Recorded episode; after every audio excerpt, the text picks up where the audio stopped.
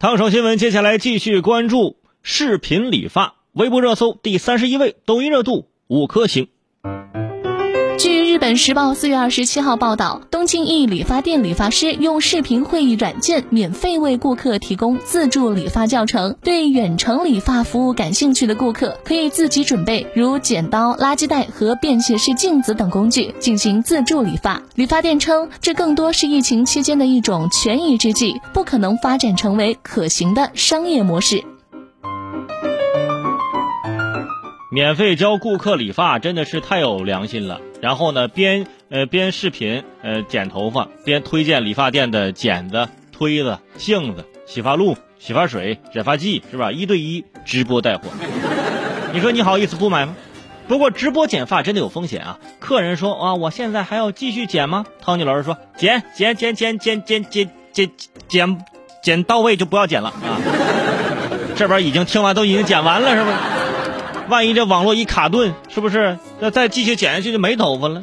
其实不只是理发店，眼下相似的剧情正在其他国家呢也正在上演。有不少品牌最近都免费发布了自己的独家秘籍，呃，或者是独家的秘方。比如说最近啊，希尔顿逸林酒店就发布了一个巧克力软饼，呃，这个软饼干这个烘焙的一个食谱。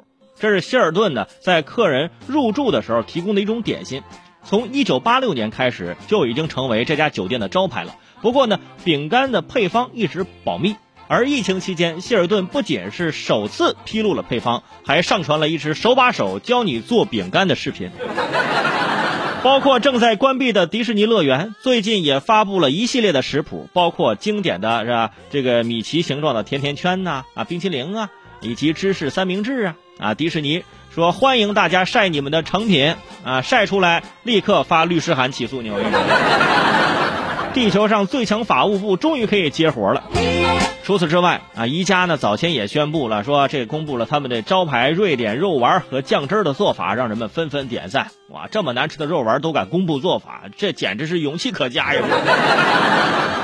所以在人们长期不来消费时，保持公众心中的认知度和品牌关联度，这也是成本较低的，无需很多渠道投放成本便能品牌曝光的一个方法。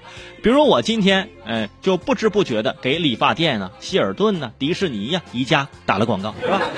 只不过对我们来说，理发呀，在家做饭呢，都已经成为过去式了。大家再也不用看另外一半啊在厨房做饭了，哎，你都不知道。他是看的食谱，还是在那炼丹秘籍？我之之前那厨房里面冒那些烟呢，就什么颜色的烟都有，是吧？老公在外面沙发坐着，他说：“要不我们实在不行，咱点外卖吧，行不行？”是吧？